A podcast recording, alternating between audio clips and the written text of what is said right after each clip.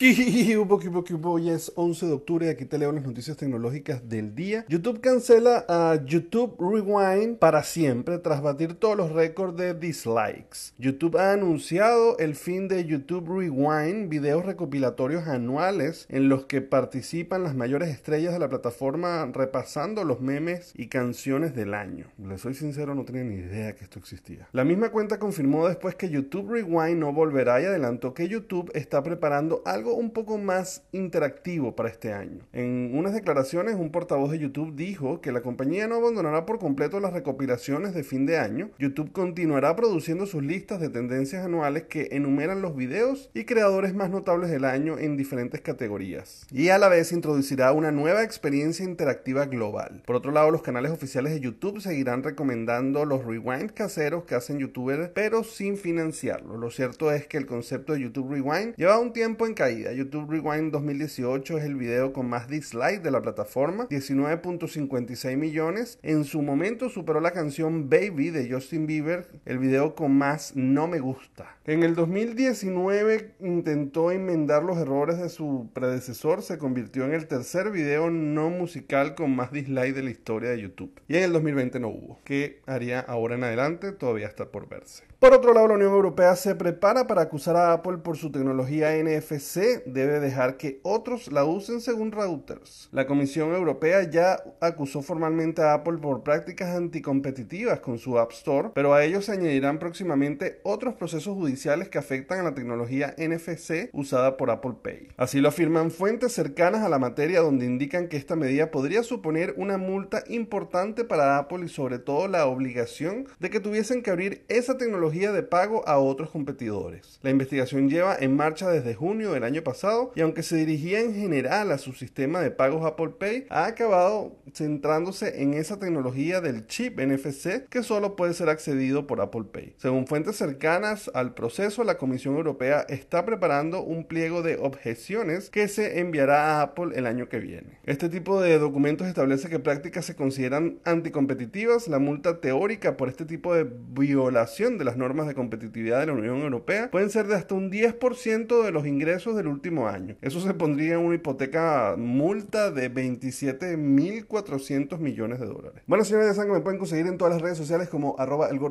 que se pueden suscribir al canal de YouTube y de Spotify para que reciban estas notificaciones todos los días. Nos vemos mañana. Bye bye.